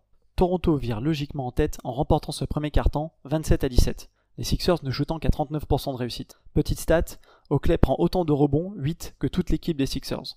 Si Carter avait été relativement discret dans le premier quart-temps, il prend le jeu offensif à son compte dans le second. 13 points à 6 sur 8. Tout le contraire d'Iverson qui peine toujours à se défaire de la défense avec un joli 0 sur 4. Peterson et Child sont quant à eux excellents à la passe avec 4 offrandes chacun dans le quart-temps. À la mi-temps, un écart conséquent est déjà fait avec plus 15 pour les Canadiens. Ce qui est à peine croyable, c'est que le meilleur score des Sixers, à la pause, soit Tyron Hill avec 12 points, soit le double d'Alan Iverson. Iverson qui au passage ne rentre pas un seul tir sur ce deuxième carton. Autre point marquant, les Sixers n'ont pas encore rentré un seul tir à 3 points. Les Sixers prouvent dans le troisième carton qu'ils ont du cœur. Refusant de baisser les armes, ils infligent un 29-16 aux locaux, revenant à seulement 2 points au début du quatrième carton. Le rythme est plus élevé qu'en première mi-temps, ce qui semble mieux convenir aux hommes de Philadelphie. Iverson en profite pour scorer 12 points sur la période, bien secondé par son lieutenant Aaron Mackey avec 7 points. Sur une action défensive, Oakley découpe Mutombo, ce qui lui vaudra une faute flagrante. Un petit moment après, c'est Alvin Williams qui en fait de même avec Tyrone Hill pour une nouvelle faute flagrante. Au scoring, à part Vince Carter et Antonio Davis, c'est la panne sèche. Les Dinos shootent avec une adresse faible à seulement 26% sur ce carton. Qu'en sera-t-il du quatrième carton? Les Sixers peuvent-ils éviter un Game 7 Un carton pour sauver leur saison, voilà ce qu'il reste aux Raptors. Mopit lance parfaitement cette période avec deux tirs à 3 points consécutifs portant l'écart à plus 8. La stratégie de doubler Iverson et de laisser Tyrolin shooter à mi-distance est payante pour Coach Wilkins. Durant la sortie de Mutombo, remplacé par Todd McCulloch, Antonio Davis est servi immédiatement par ses partenaires et il se régale de ce mismatch favorable. Les tirs d'Iverson ne trouvent pas leur cible, tout le contraire de Vince Carter qui avec 13 points dans le Money Time porte en leader son équipe vers le Game 7. Victoire des Raptors, 101-89, Iverson ne termine qu'avec 20 petits points et un affreux 6 sur 24 au tir. Les 20 499 personnes présentes dans la salle, nouveau record pour la franchise canadienne, peuvent exulter, il y aura bien un match 7. Il s'agit du troisième match remporté par les Raptors alors qu'ils font face à une élimination directe lors de ces playoffs. Le MVP de ce match, eh bien, bien évidemment, c'est Vince Carter, à 39 points, 17 sur 31 au tir, dont 4 sur 8 à 3 points, 5 rebonds, 5 passes, 4 interceptions, match très complet. On l'attendait au tournant et il n'a pas déçu. Aussi bien offensivement que défensivement, où il a pressé Mackie ou Eric Snow sur tout le terrain, faisant perdre aux Sixers de précieuses secondes sur la possession. Le facteur X de ce match, c'est Mo Peterson. Il a complètement justifié la confiance de son coach avec un excellent match, 17 points à 7 sur 11 de tirs, dont 3 sur 5 à 3 points, 7 passes et 4 rebonds. Ces deux tirs à 3 points au début du quatrième quart-temps ont permis de remettre son équipe sur de bons rails. On se demande d'ailleurs pourquoi il n'a pas eu plus de temps de jeu jusqu'à maintenant dans cette série, quand on voit son apport. La stat du match, eh bien c'est 11 interceptions à 4 pour les Raptors qui ont profité de la précipitation du jeu des Sixers. Carter a autant d'interceptions que toute l'équipe des Sixers réunie. 29 assists à 16 avec un jeu plus varié et plus structuré du côté de Toronto. Finalement, les Raptors n'ont pas trop souffert de leur déficit au rebond, où ils ont pris donc 11 rebonds de moins que les Sixers. La déclaration, nous vient d'Allen Iverson, qui nous dit Je ne sais pas de quelle motivation nous avons besoin. Si nous perdons dimanche, ce sont des vacances d'été et je ne suis pas encore prêt à rentrer chez moi. Arrive alors l'épisode du Graduation Gate. Nous sommes le 20 mai 2001, jour de Game 7, qui coïncide avec celui de la remise des diplômes à l'université de North Carolina où Vince Carter, sensible à ce que représente ce Graduation Day, se rend dans le jet privé de Larry Tannenbaum, l'un des propriétaires de la franchise canadienne. Au grand dam de pas mal de ses coéquipiers qui, même s'ils ne l'avouent pas, sont choqués de voir leur leader se rendre à une remise de diplôme, aussi importante soit-elle, à un moment aussi crucial de leur carrière. L'île shooter Tracy Murray, qui n'a quasiment pas joué sur cette série, champion NBA avec les Rockets six ans plus tôt, sait les sacrifices qu'il faut pour décrocher le Graal et garde ce déplacement impromptu en travers de la gorge. Il déclare c'était louable pour lui d'obtenir son diplôme, mais vous avez 12 gars qui dépendent de vous. C'était une pilule difficile à avaler pour les gars. Tout le monde était un peu contrarié à ce sujet. Nous avons compris à quel point l'obtention du diplôme était importante, mais en même temps, nous nous battions pour notre survie en playoff. J'aime Vince et c'est honorable ce qu'il a fait, mais je pensais que ça nous a fait un peu de mal. Carter, quant à lui, est droit dans ses bottes et déclare qu'il n'en a rien à faire de la vie des autres. Pour Charles Oakley, aucun doute. Si Vince Carter n'avait pas fait le trajet entre UNC et Philadelphie, trajet de long de 655 km, ce sont bien les Raptors qui auraient passé ce tour. On vous laisse du coup avec la déclaration de Charles Oakley. Victory. If Vince doesn't go to graduation, oh, that right. are you guys in a conference final? No doubt. No doubt. Hands down. Pour se mettre dans l'ambiance de ce Game 7, voici la présentation de la télé américaine de l'époque. Two most exciting words in all of sports. Game 7. All the sweat all the effort, all the prayers come down to one final contest. And two stars have led their teams to this battle to keep a season alive. Today, one goes home. The other earns the right to play another day. Game seven, next.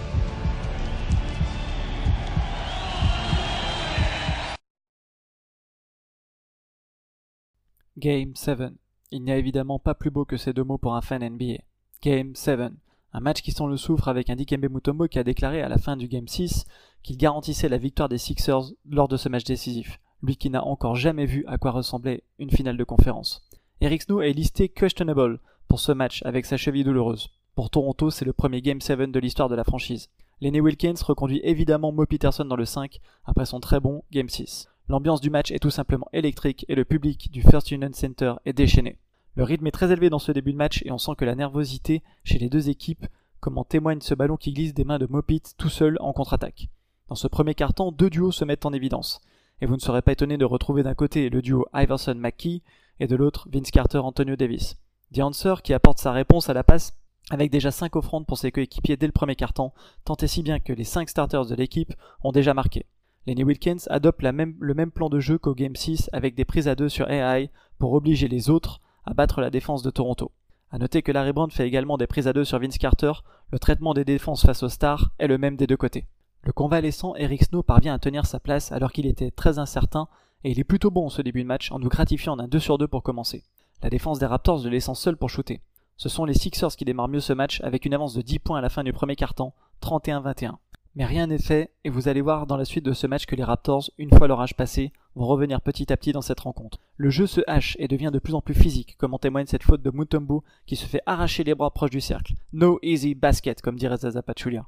Dans ce deuxième quart-temps, les Raptors démarrent fort avec un run de 8-0, avec des menaces diverses que ce soit Chris Childs, Del Curry ou Antonio Davis. L'avance des Sixers a fondu comme neige au soleil. Heureusement pour eux, Double JJ, comprenez Jumaine Jones, va sortir de sa boîte en scorant 8 points dans ce carton pour maintenir son équipe en tête, d'autant plus qu'Iverson est maladroit dans cette première mi-temps. Une anecdote dans ce deuxième carton, c'est ce panier tout cuit raté par Charles Oakley absolument seul, par peur de se faire contrer par Mutombo. Côté Raptors, c'est Antonio Davis qui tient la baraque avec son adresse extérieure, 8 points à 4 sur 5 dans le carton. Il compense un carton assez timoré de Vince Carter que l'on ne sent pas vraiment au top. Il fait son match pour le moment mais sans réellement peser dessus. Point noir pour Toronto, les ballons perdus, 8 en première mi-temps, soit autant que durant tout le match précédent. À la mi-temps, l'écart est de plus 8 en faveur des Sixers. Au début de ce troisième quart-temps, Mo Peterson montre le bout de son nez offensivement. Et c'est tout Toronto qui recommence à y croire, d'autant plus que les Dinos affichent un, joli 5 sur 5 depuis le retour des vestiaires. Après être mal retombé sur son dos, Iverson grimace de douleur mais s'accroche pour continuer à porter son équipe d'une manière différente par rapport à ce qu'il a l'habitude de faire au scoring en étant déjà à 10 passes décisives. Une des conséquences des prises à deux constantes sur Iverson, ce sont les rebonds offensifs dont se délecte Dikembe Mutombo. Les Raptors n'allant à 3 au rebond contre 4 pour les Sixers, ce qui offre des points sur seconde chance à Philly. Après un 2 plus 1 signé Vince Carter, les Raptors mènent quasiment pour la première fois du match 65-64 à 2 minutes 28 de la fin du troisième quart-temps, après avoir été mené de 13 points au premier quart-temps. Philly est dans le dur et ne parvient plus à rentrer un seul panier dans le jeu depuis près de 4 minutes. Pourtant, c'est encore les Sixers qui virent en tête 69-66 avant le dernier quart-temps décisif de cette série. Ce quatrième quart-temps commence avec un gros dunk de Jumaine Jones ligne de fond pour lancer les hostilités. Vince Carter lui répond avec un circus shot main gauche magnifique le genre de shoot que seul Vinsanity peut rentrer tellement c'est acrobatique. À chaque drive d'Iverson, la défense de Toronto se resserre sur lui, mais même s'il réussit à trouver ses partenaires comme Aaron Mackey. Carter lit aussi très bien les prises à deux et sert bien ses coéquipiers comme Childs à 3 points ou Davis après pick and pop. Les deux stars ont le mérite de ne pas forcer leur tir dans ces moments importants, d'autant plus que leurs coéquipiers sont en réussite. On rentre alors dans le clutch avec 5 dernières minutes irrespirables. Antonio Davis est cloué sur le banc avec ses 5 fautes. Durant ce match, chaque fois que Davis est sorti, les Sixers en ont profité avec un 15-4 durant ces périodes, c'est dire l'importance du pivot des Dinos. Ça joue dur des deux côtés et chaque panier ou lancer France mérite. À chaque panier des Sixers, le public hurle de plus en plus fort pour faire monter la pression, mais les Canadiens résistent. Aaron Mackey porte Philly offensivement, avec deux paniers très importants portant l'écart à plus 6 à 2,50 de la fin. Du côté des hommes en blanc, plus rien ne sera marqué jusqu'à la fin du match, suffisant pour aller au tour suivant? À moins d'une minute de la fin, Del Curé rentre un tir à 3 points énorme en transition pour ramener les Raptors à un tout petit point. Sur la possession suivante, Iverson prend ses responsabilités mais rate son tir à mi-distance, puis c'est finalement Eric Snow qui en rate un à son tour après un rebond offensif de Aaron Mackey. Toronto récupère la balle et demande un temps mort à 3 secondes 6 de la fin du match, remise en jeu sur Carter, mais les Sixers ont une faute à donner, et c'est Aaron Mackey qui se dévoue. Il reste alors deux petites secondes, Lenny Wilkins demande un temps mort pour dessiner un système, remise en jeu sur le côté, Del Curé. La suite, c'est Vince Carter himself qui vous la raconte. Sixers by one, but the Raptors with the ball, two seconds to go. Hey, I wanted the ball. I remember we were going into timeout. I said, Coach, give me the ball. They've got Del Curry inbounding the ball. They're going to set screens for Vince Carter coming to it. Originally, the play, I was supposed to catch the ball at the top of the key, and he denied me. Curry has it. Carter trying to get free. So I go back door to get the ball, and as I turn around, Tyrone Hill, was there as I pump fake and I, I got myself set. I go back up. Carter at the buzzer. About halfway, I was like thinking, okay, oh, that's good. Oh, no, that's long. Oh, no. No good. And the Sixers hold on and advance to the conference finals. Son tir après une feinte sur Tyrone Hill est un tout petit peu trop long. Victoire des Sixers 88-87 au bout du suspense. Pat Croce, le proprio des Sixers, peut enfin exulter. Iverson termine à 21 points, à 8 sur 27, 16 passes, 4 rebonds. Carter, lui, finit à 20 points, 6 sur 18 au tir, 9 passes, 7 rebonds. Mais ce sont deux de leurs coéquipiers qui finissent meilleurs marqueurs du match. Aaron Mackey du côté des Sixers à 22 points, avec un 8 sur 16, 7 rebonds. Et Antonio Davis, excellent, avec ses 23 points à 11 sur 15 et 9 rebonds. À noter le gros match au rebond de Dikembe Mutombo avec 17 prises, dont 9 rebonds offensifs. Alors, le MVP du match, j'ai envie de dire, il y a des co-MVP dans ce, dans ce Game 7. Pour moi, tout d'abord, Aaron Mackey, excellent, qui a porté les Sixers dans le dernier quart-temps en n'hésitant pas à attaquer Carter en 1 contre 1. Il a toujours été très juste, fournissant ce dont l'équipe avait toujours besoin. Si on vous avait dit que les Sixers allaient remporter la série avec seulement 2 points d'Iverson dans le quatrième quart-temps, est-ce que vous l'auriez cru? Allen Iverson qui bat son record de passes décisives en carrière avec 16 passes, et il a trouvé un autre moyen d'impacter ce match. Donc pour moi, c'est vraiment les deux co-MVP de ce match, du match 7. Le facteur X de ce match, bah, c'est Jumaine Jones avec ses 16 points à 6 sur 9, 4 rebonds. Il n'a pas eu froid aux yeux et a répondu présent en jouant juste sans forcer outre mesure. Il a bien provoqué la défense des Raptors avec 8 lancers francs tentés. Mention également à Eric Snow qui a joué très juste et a fait preuve de sang-froid et d'expérience dans ce match décisif. Il a le meilleur plus-minus de ce match avec plus 13. A noter l'expérience d'Eric Snow qui a déjà joué une finale NBA avec les Sonics en 1996. La statistique, eh bien, nouvelle fois, ce sont les lancers francs. Les Sixers doivent peut-être leur salut avec leur 22 sur 32 contre seulement 13 sur 17 pour les Raptors, soit un différentiel de plus 9 dans cet aspect du jeu. primordial dans un match aussi serré. La déclaration, elle nous vient une nouvelle fois d'Allen Iverson. À l'intérieur de moi, je sais et je crois vraiment que j'ai une équipe qui, pour la première fois de ma vie, peut nous permettre de gagner le championnat. Larry Brown, quant à lui, déclare En tant que coach, j'apprécie les joueurs qui jouent de la bonne manière et qui se préoccupent de leurs coéquipiers. Je pense que c'est un accomplissement magnifique. Cette victoire des Sixers propulse donc la franchise vers les finales de conférence pour la première fois depuis, écoutez bien, 1985. Ils feront face au trio des Bucks de Milwaukee, mené par Ray Allen, Glenn Robinson et Sam Cassell.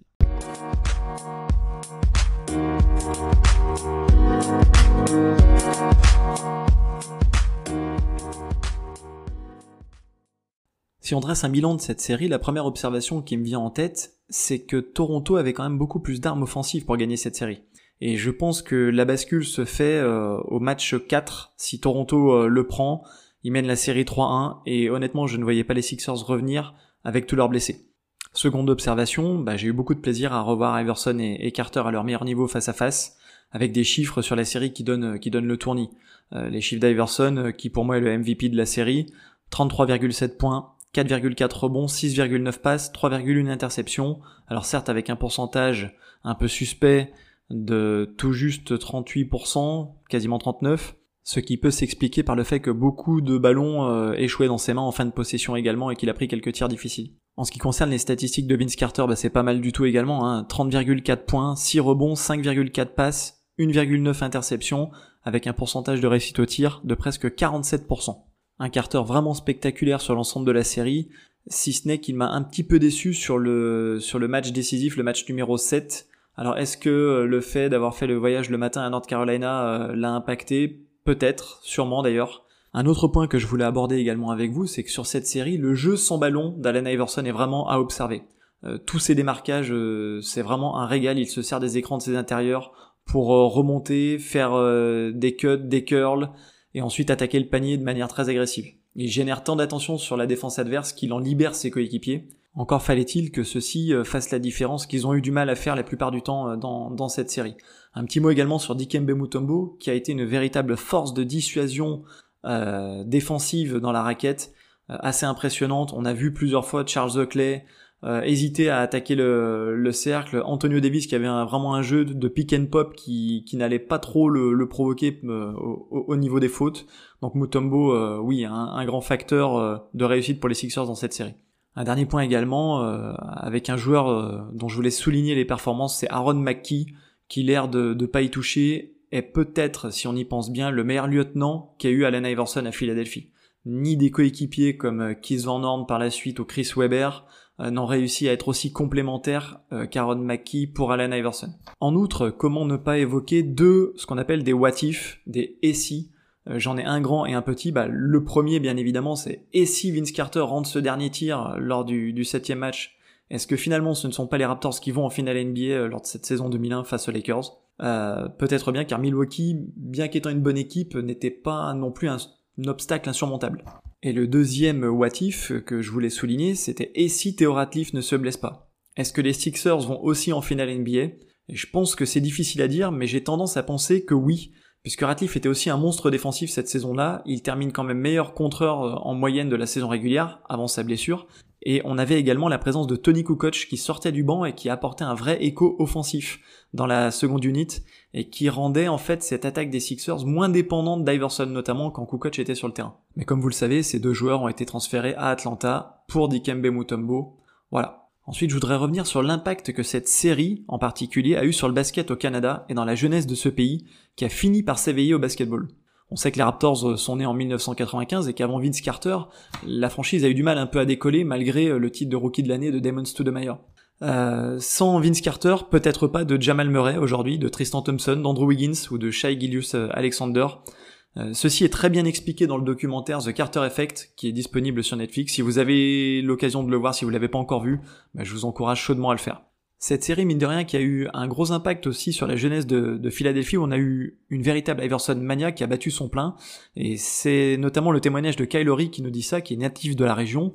Il disait, on n'a pas raté une miette de cette série. Et du coup, son influence culturelle laissée sur la ligue également est énorme entre euh, sa coupe de cheveux, donc les cornrows, les coudières, euh, les shorts longs euh, à l'époque. Et c'est cette culture hip-hop euh, qui a émergé au sein, de, au sein de la ligue et qui n'a pas plu du tout à David Stern, qui en 2005, après la bagarre du Palace de Hills, euh, confédéré les chroniques de Motor City, euh, David Stern donc décide de s'attaquer à, à, cette culture symbolisée par Allen Iverson.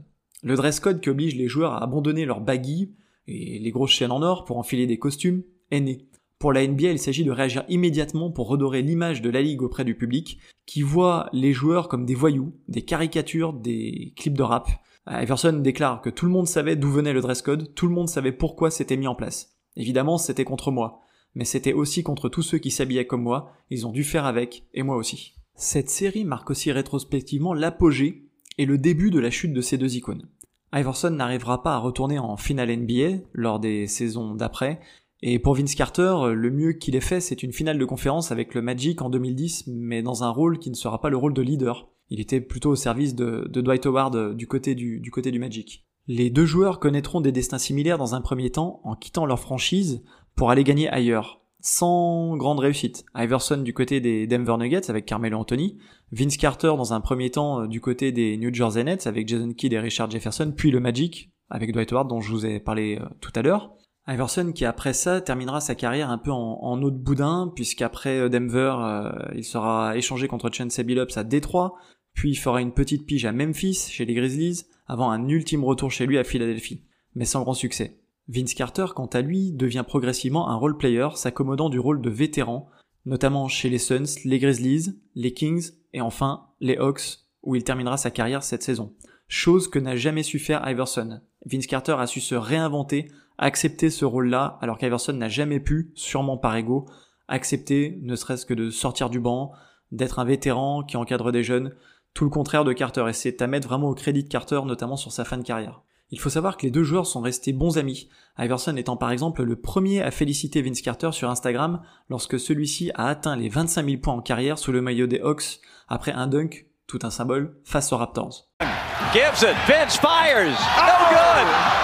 Herder gets it back to him, and Vince dunks it for 25,000. Welcome to the pantheon of the greatest scorers in NBA history. Vince Carter, 25,000 points. Quant à Allen Iverson, c'est peut-être Theo Ratliff, son ancien coéquipier, qui en parle le mieux. Il déclare On parle d'un compétiteur redoutable. Encore aujourd'hui, je ne sais pas comment il faisait pour surmonter certaines blessures. Quand il se faisait une entorse à la cheville, on aurait dit qu'il se l'était cassé, mais il revenait en jeu. Sa volonté, sa détermination et sa tolérance à la douleur étaient au même niveau que celle de Kobe. Il a contribué à nous pousser, à élever notre niveau de jeu et notre statut de joueur NBA. C'était un joueur formidable, une personne formidable aussi. Avec cette déclaration de Theo Ratliff, on voit bien qu'Iverson pouvait être, était sûrement d'ailleurs lors de cette saison-là, un très bon leader pour son équipe. Vince Carter dira également que le fait de jouer contre Iverson faisait sortir le meilleur de lui-même.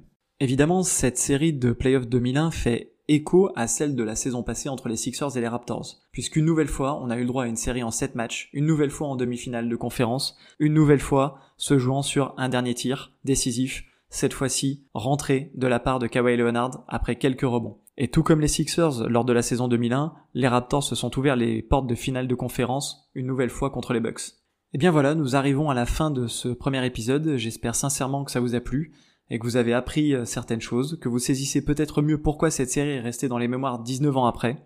Si vous avez aimé, n'hésitez pas à en parler autour de vous et de faire connaître ce nouveau podcast. N'hésitez pas non plus à retweeter, à liker, à partager ce podcast sur Twitter, à laisser un commentaire car ça fait toujours plaisir. Je vous retrouverai sur ce réseau pour échanger sur ce premier épisode si vous avez des questions. N'hésitez pas non plus à me faire part de vos retours. À noter que ce podcast est disponible sur Spotify et également sur Podcast Addict. En tout cas, je vous remercie de votre attention et je vous dis à bientôt pour l'épisode numéro 2. D'ici là, prenez soin de vous.